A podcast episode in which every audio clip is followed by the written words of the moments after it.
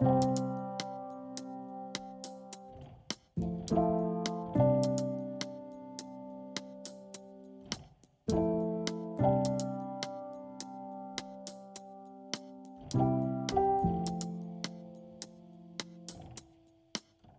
привет, это Ирина. Это Наташа. И наш подкаст «Тело вкуса». Подкаст о том, как примирить ЗОЖ и РПП.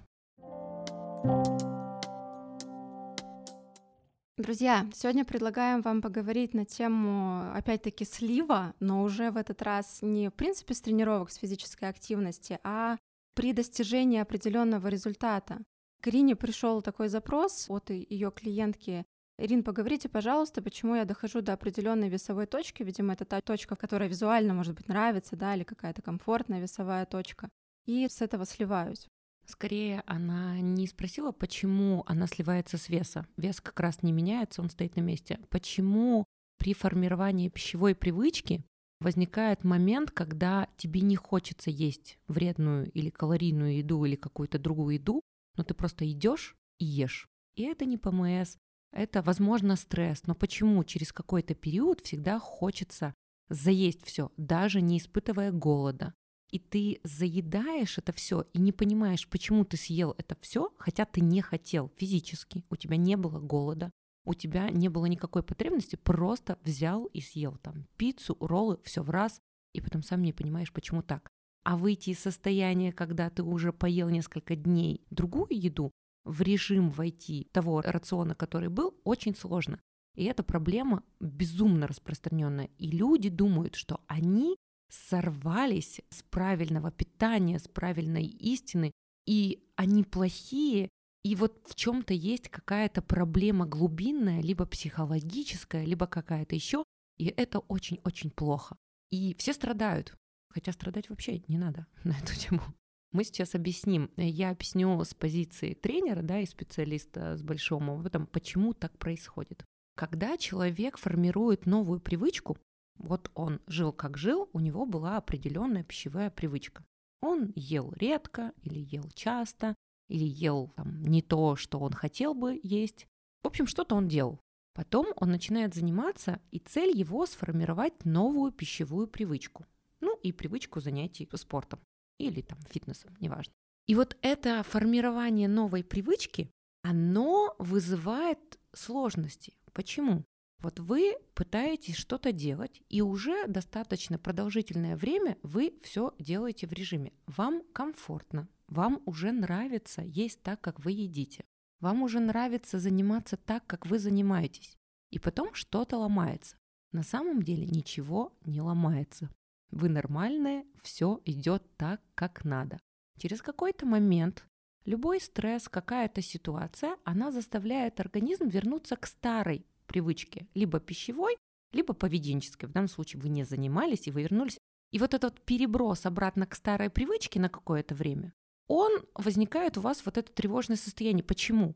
Потом вы снова возвращаетесь к этой системе, потихонечку, потихонечку все делаете опять правильно, все хорошо, хорошо. Но это уже на продолжительности выходит подольше.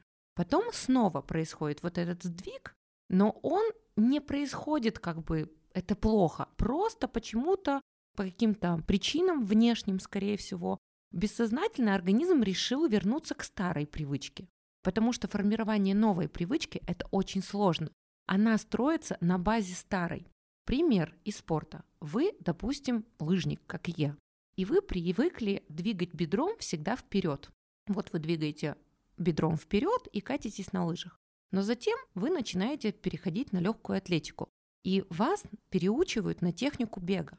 А для того, чтобы хорошо бежать, ну или хотя бы как-то бежать, вам нужно бедро поднимать достаточно сильно вверх и работать уже тазобедренным суставом, то есть тазобедренным и голенью и коленным суставом ровно наоборот.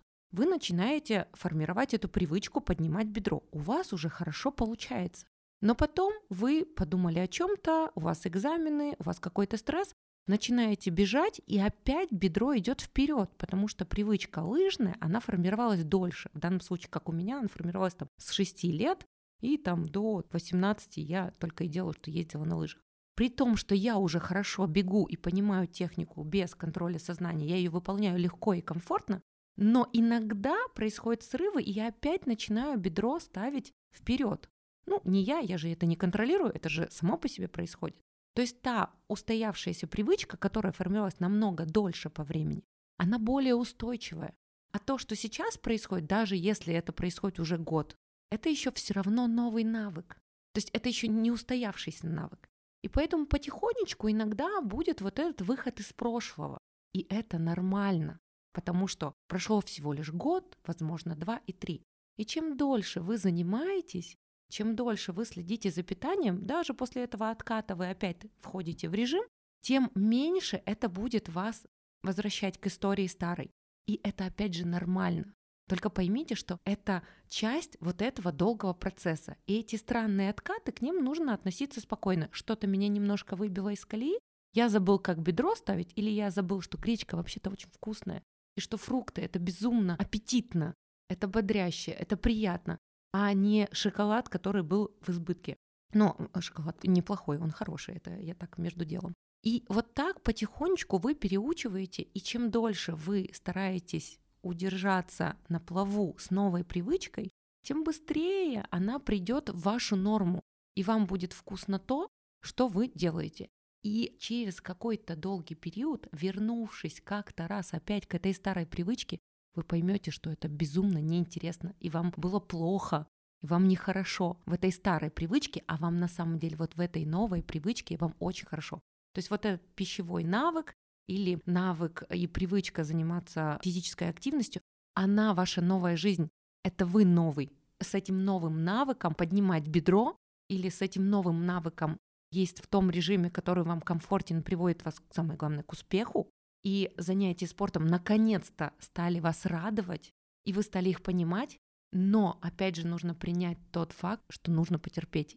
И нужно принять эти легкие откаты, возможно, иногда нелегкие, возможно, со слезами, возможно, с откатами по весу, но воспринимать это очень мудро, то есть методично, что это часть, опять же, педагогического процесса.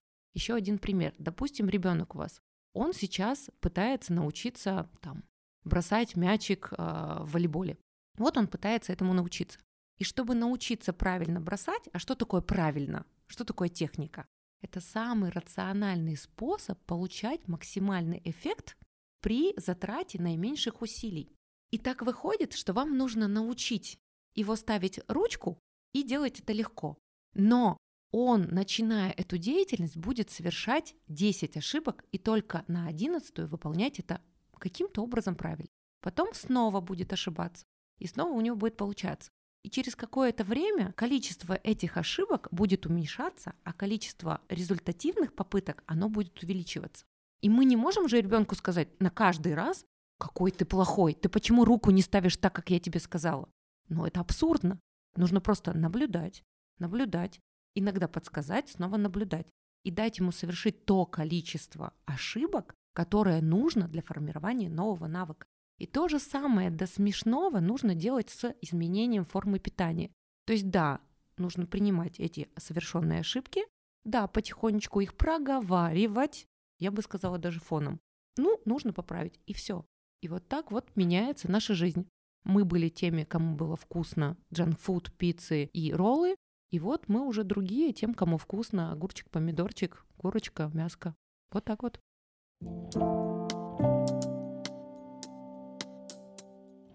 Я сейчас, знаешь, о чем подумала? Я подумала о том, что ведь действительно, да, есть люди, которые просто живут, и они любят заказывать салатики себе и какую-то, ну, условно полезную, да, еду, ну, то есть, которую мы официально считаем здоровой, ну, например. А есть люди, которые вот, они когда себе позволяют, да, убирают все ограничения, и я вижу, что там в их рационе появляется очень много такого, ну вот у них прямо пищевая привычка сформирована, какая-то, знаешь, там блин, мне сейчас не хочется очень сильно демонизировать еду, но там вот много всякого ну, джанк-фуда, да, э, они возвращаются к пицце, возвращаются к большому количеству какой-то фастфудной еды.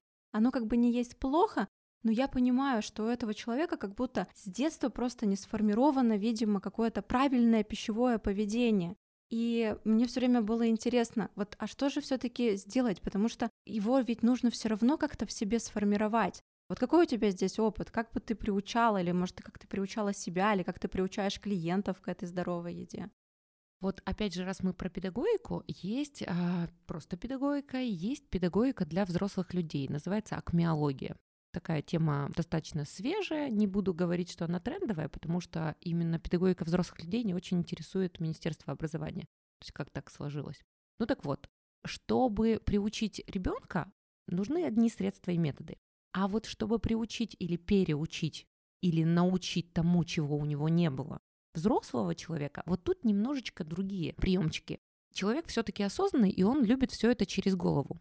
И если мы будем ему говорить, почему он должен съесть на завтрак омлет с гречкой, почему?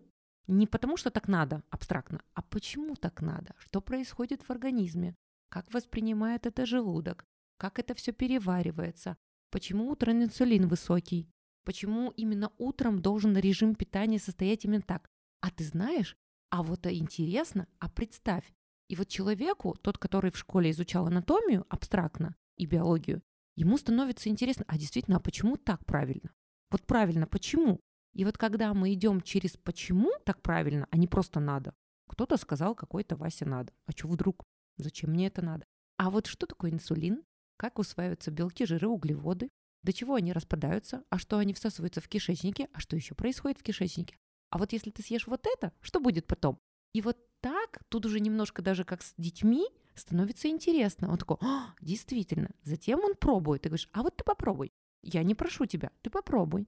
Он начинает пробовать. Тут, угу, вот я сделал вот это, так позавтракал, а потом позавтракал как раньше. Да, действительно есть разница. И тут уже эмпирический метод. Типа, а давай поиграем в маленького исследователя.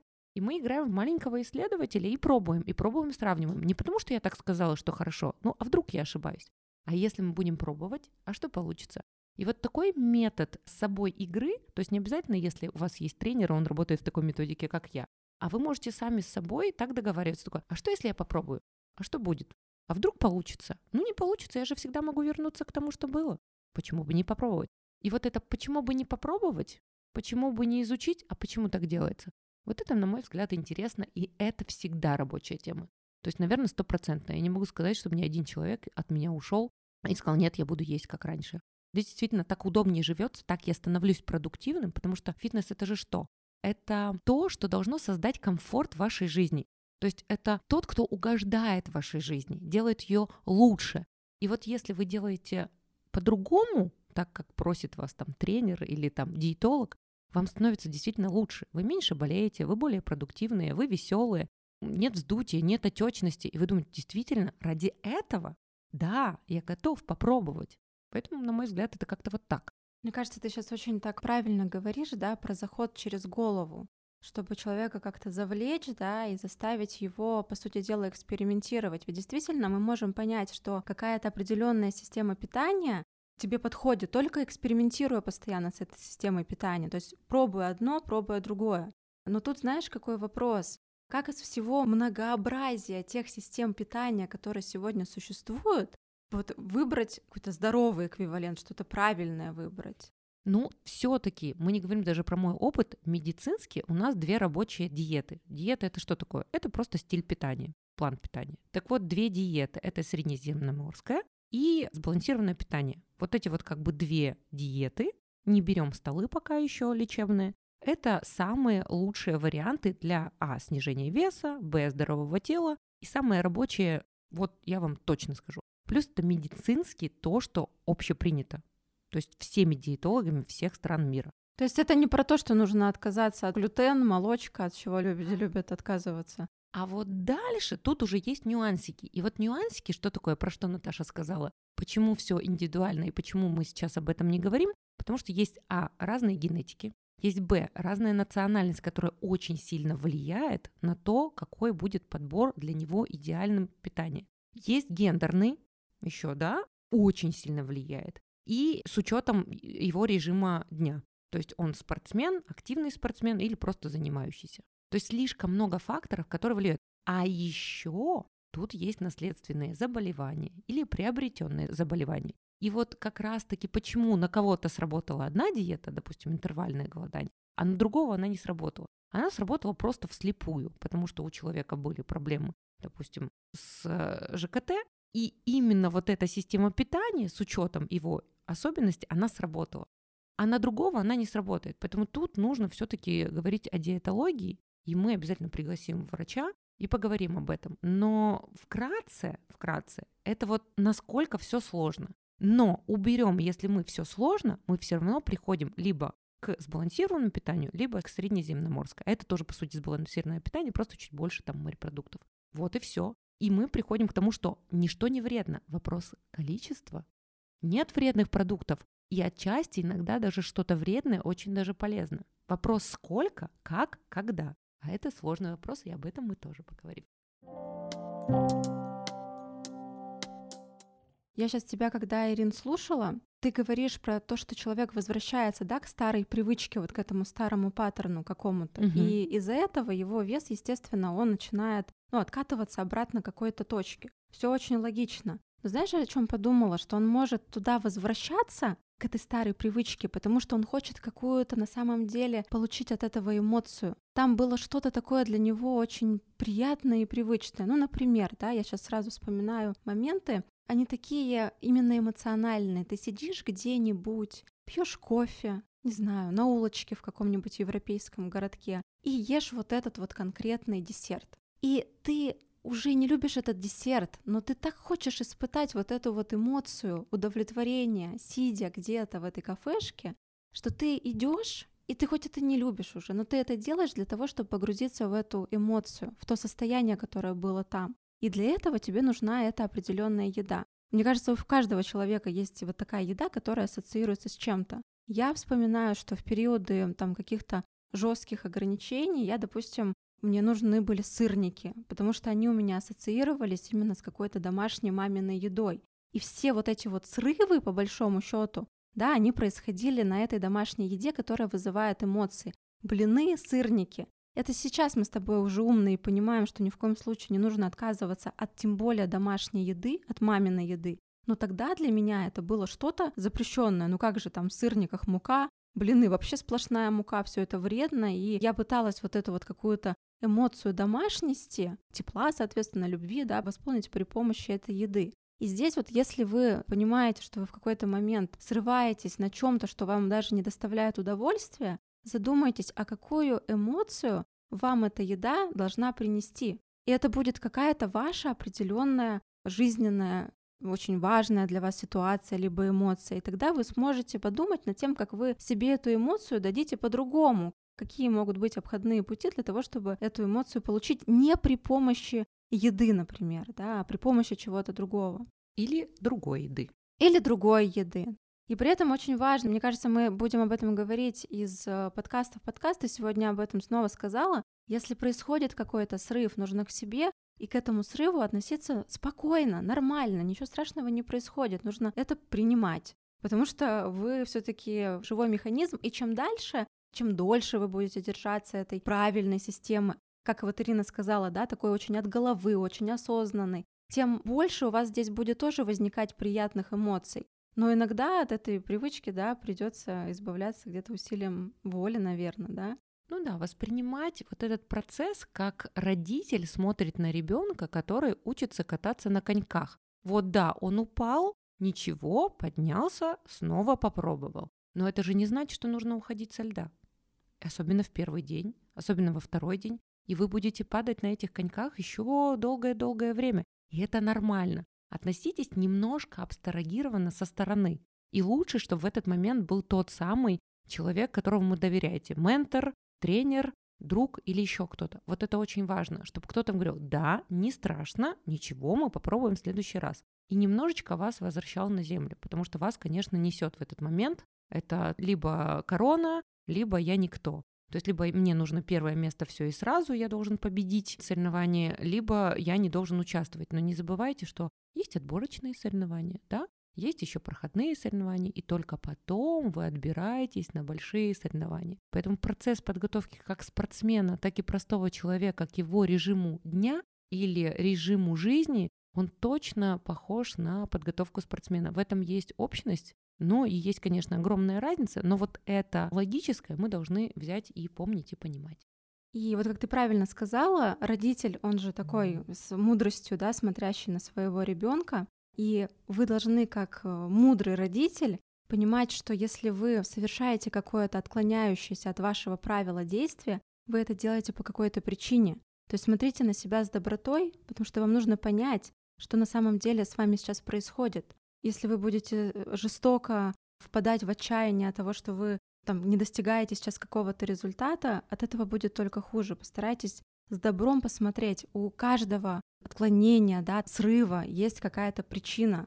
Даже если это срыв с полезной привычки, и эта причина, она, как правило, психологическая, да, она где-то эмоциональная. И вот, возможно, она заключается в том, что какой-то эмоции сейчас в жизни не хватает. Тогда какая это эмоция? Да, возможно, вы хотели быть просто бунтарем и быть плохой девчонкой или плохим мальчишкой и взять и съесть эту пиццу вот на зло как бы себе. Или, возможно, на зло кому-то. Так, кстати, часто и происходит. То есть мы как будто бы сделали это на зло себе, а потом думаем, а зачем? А стоило ли оно того? Но попробовать и иногда сделать на зло не так уж и плохо. Но только фильтровать надо.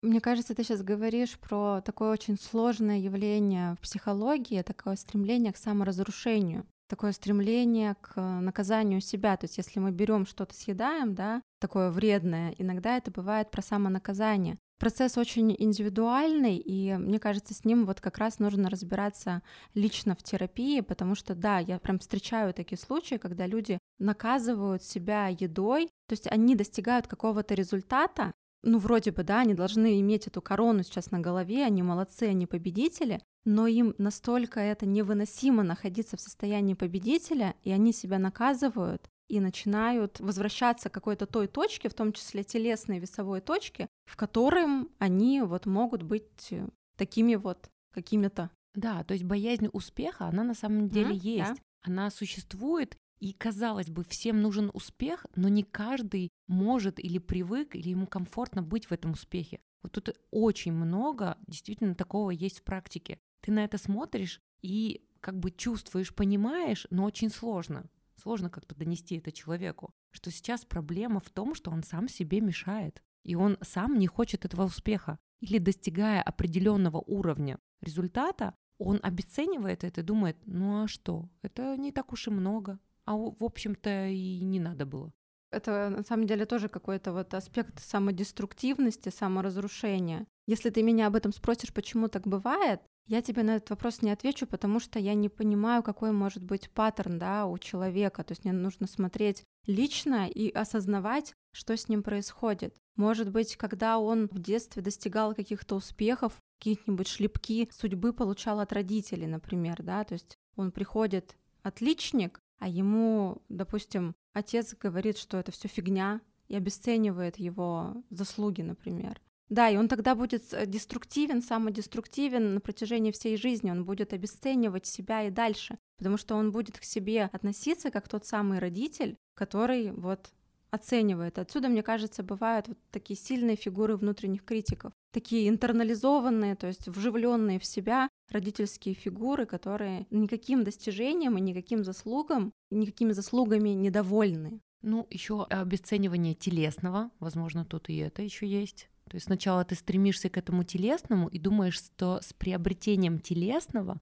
ты станешь там успешнее. А успех с телесным не пришел. Ну, допустим, ты не О, стал да. больше нравиться девчонкам, не стал больше нравиться мальчишкам, а фигура поменялась, и тогда не понимаешь, потому что цель твоя была не здоровое, красивое тело для себя, а ты думал, что именно это сделает тебя успешным с противоположным полом или еще что-то. И тогда ты начинаешь снова возвращаться к предыдущей точке, потому что, ну как бы, а зачем стараться, зачем что-то делать, если ты все равно не получаешь любовь? И это вот такой важный аспект, потому что многие из нас идут заниматься своим телом и менять свою фигуру для того, чтобы получить любовь и признание. И здесь ну точно никогда вы этого не получите. Но чаще всего это не приходит со снижением веса, потому что чаще всего дело не в весе.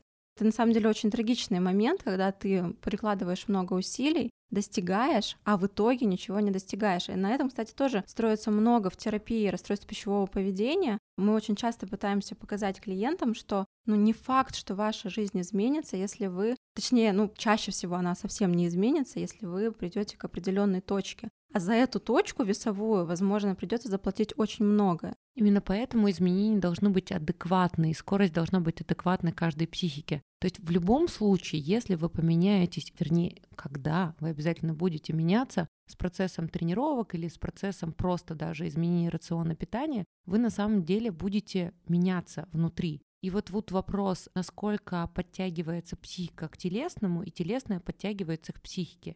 И нужно понимать, что вы в любом случае в новом весе будете другим человеком. Вы не будете тем, кто был раньше. И это здорово, это хорошо, но не все готовы к этому, опять же ну, опять-таки, да, не всегда будете другим человеком, но часто у не вас... таким, как в начале пути. Да, но это мы, наверное, говорим сейчас про какие-то вот большие сильные изменения, да, да, да когда да, да, да, да, вес да. там был сильно, например, большой, угу, удалось угу, человеку угу. его скинуть, и тогда действительно, потому что очень же часто вес выполняет такую защитную функцию, и когда ты избавляешься от этой телесной защиты, это защита от внимания других людей, от сексуальности, ну, в общем, это может быть много от чего защита, ну, вообще обычно от внешнего мира, от какого-то взаимодействия. Естественно, когда эта защита пропадает, ты становишься собой, но ты становишься очень уязвимым и уязвленным в этом состоянии. Да, очень хрупким, поэтому не все это выдерживают, и, возможно, это тоже одна из причин, почему вес обратно возвращается к какой-то комфортной точке. Это именно психологическая причина, да, почему вес возвращается к комфортной точке.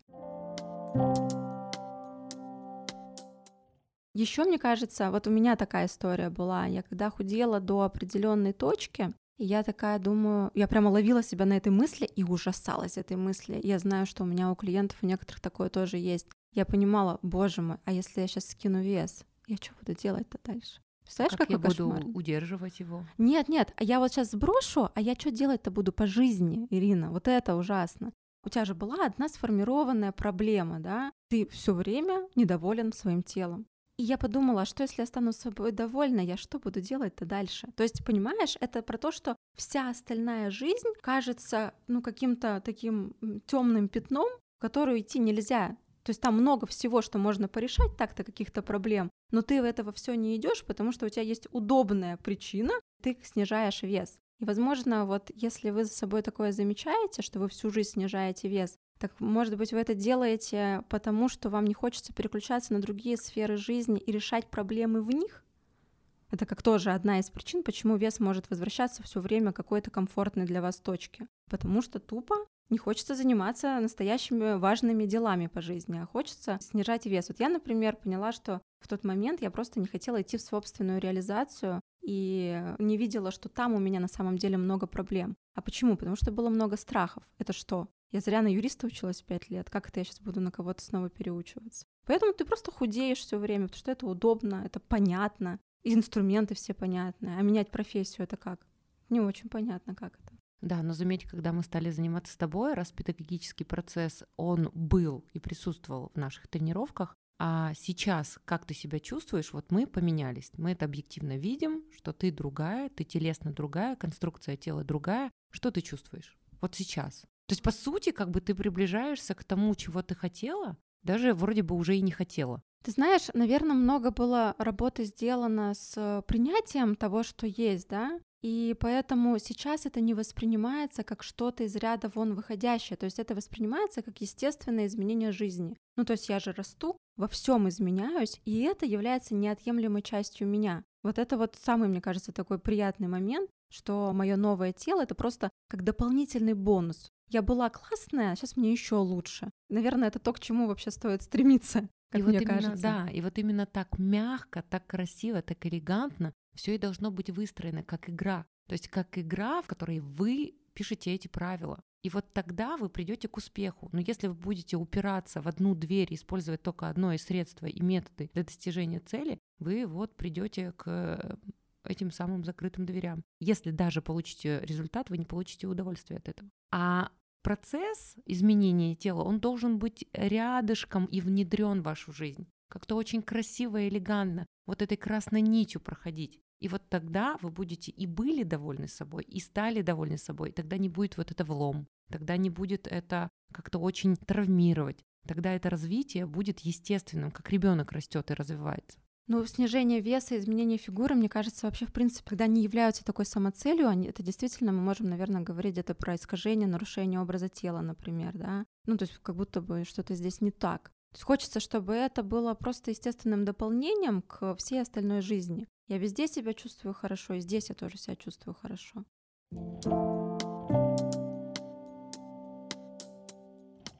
Ирина, вопрос у меня к тебе такой.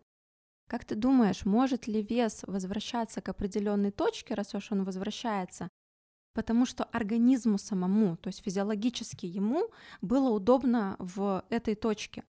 Я сейчас э, еще как бы дам отсылку к тому, что ты сказала про теорию сетпоинтов. А, а теория сетпоинтов, она как раз-таки об этом. Она про то, что есть у человека определенный вес, который соответствует его образу жизни. И весовая планка, она все время к этой точке возвращается. Ну, допустим, вот я тебе объясняю, да, я веду определенный образ жизни, и для этого у меня сейчас идеальный вес для этого образа жизни. То есть я вот двигаюсь определенное количество, там, три раза в неделю к тебе хожу, сколько-то занимаюсь йогой, и вот для этого образа жизни у меня сейчас идеальный вес. И если я буду менять что-то, брать какие-то ограничения, а потом снова вернусь к своему образу жизни, то и вес тоже к нему вернется, потому что ему в этой точке комфортно. Вот в этом заключается теория сетпоинтов. И я хочу тебе в связи с этим задать вопрос. Может быть, вес у этого человека возвращается в норму к определенной точке, потому что ему физиологически в этом весе комфортно? Нет, нет, нет, нет. Все немножечко не так. Допустим, на примере сначала тебя. Вот мы занимаемся уже сколько?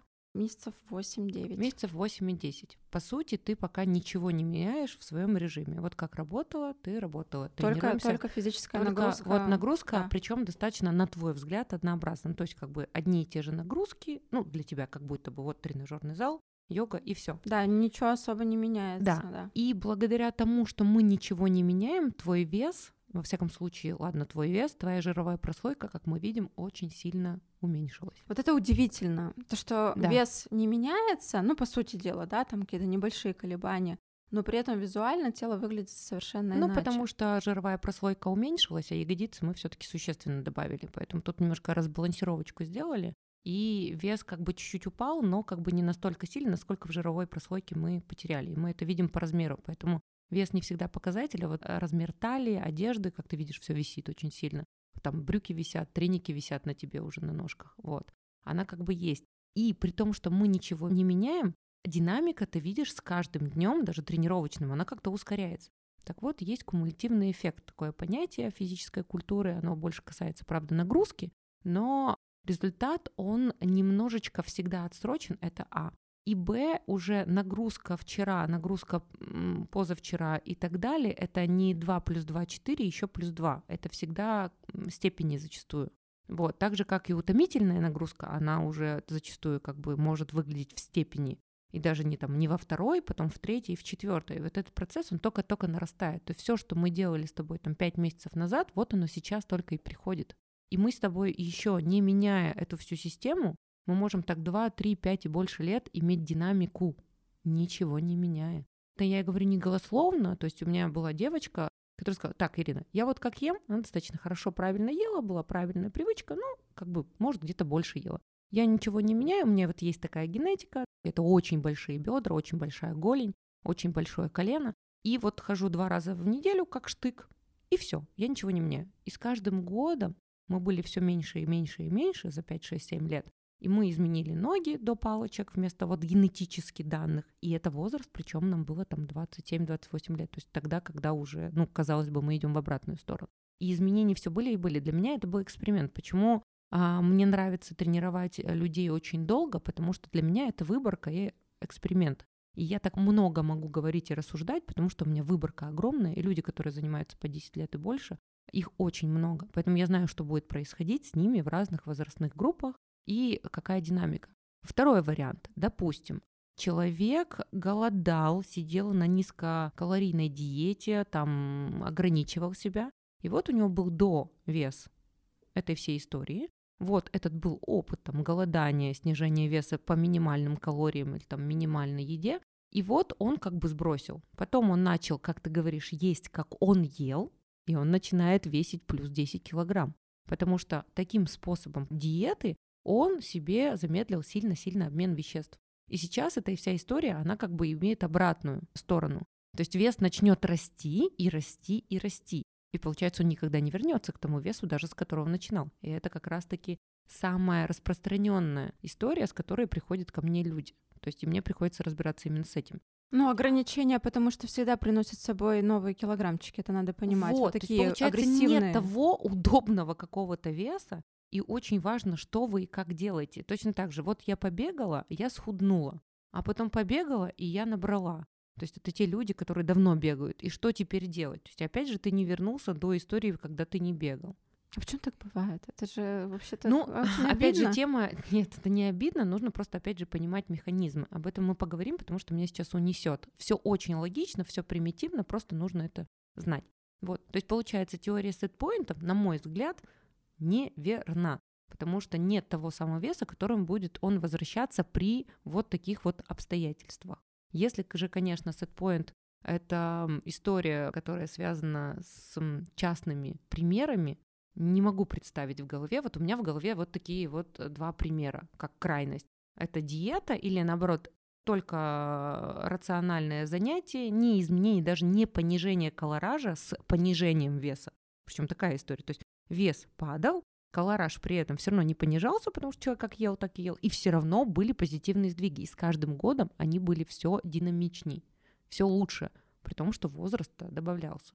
Мне вот этим нравится с тобой беседовать, потому что каждый раз те исследования, которые я читаю, моя убежденность, да, я могу на нее посмотреть с разных сторон, потому что на мне теория сетпоинтов реально я всегда Раньше думала, что действовала. работала. Почему? Потому что я худела, да, сидела на каких-то ограничениях, доходила до определенной цифры, потом у меня вес возвращался, и он все время, блин, возвращался к определенной точке. Вот всегда к одной. При этом сейчас мой вес ниже, чем эта точка на 3 килограмма, потому что я больше таких качелей не допускаю. И эта вот весовая точка, она на самом деле ниже. Но все равно это был возврат все время вот к этой одной точке. Почему именно до нее вес доходил? Поэтому мне как будто бы казалось, да, что это такая рабочая гипотеза вообще-то. Хотя нет огромного количества исследований, есть какие-то исследования, они, конечно, не на русском языке, о том, что вот сетпоинт такой существует. Да, вот тогда мы и пришли к знаменателю, в общем. То есть сетпоинт есть, если есть те условия, которые были похожи на Наташины. Они мне не знакомы, но они есть. И действительно это так. Но раз я работаю в своей методике и живу в своей шкурке и э, шкурке своего мужа, то мне она как бы понятна совершенно с другой стороны. То есть мы обе правы, но если использовать адекватные средства и методы, то мы не будем приходить к теории сетпоинтов. А если вы будете делать что-то неправильно, то теория сетпоинтов будет вашей подругой. Я думаю, это прекрасный момент, чтобы завершить, да, на такой веселой ноте. Так, друзья, сегодня были мы с вами, Наташа и Ирина, и наш подкаст «Тело вкуса». Пожалуйста, подписывайтесь на нас всюду, где нужно подписаться. Мы обязательно выучим эти названия этих всех этих подкастов. Ставьте нам лайки, поддерживайте нас. Э, Нам пока Репостите это... обязательно. Да, нам пока все это дается. И пишите комментарии, что мы не договорили, обязательно договорим. И интересно вам было с нами или нет. Ну да. Хотя, если не интересно, лучше не говорить. Все, спасибо. Пока-пока. thank you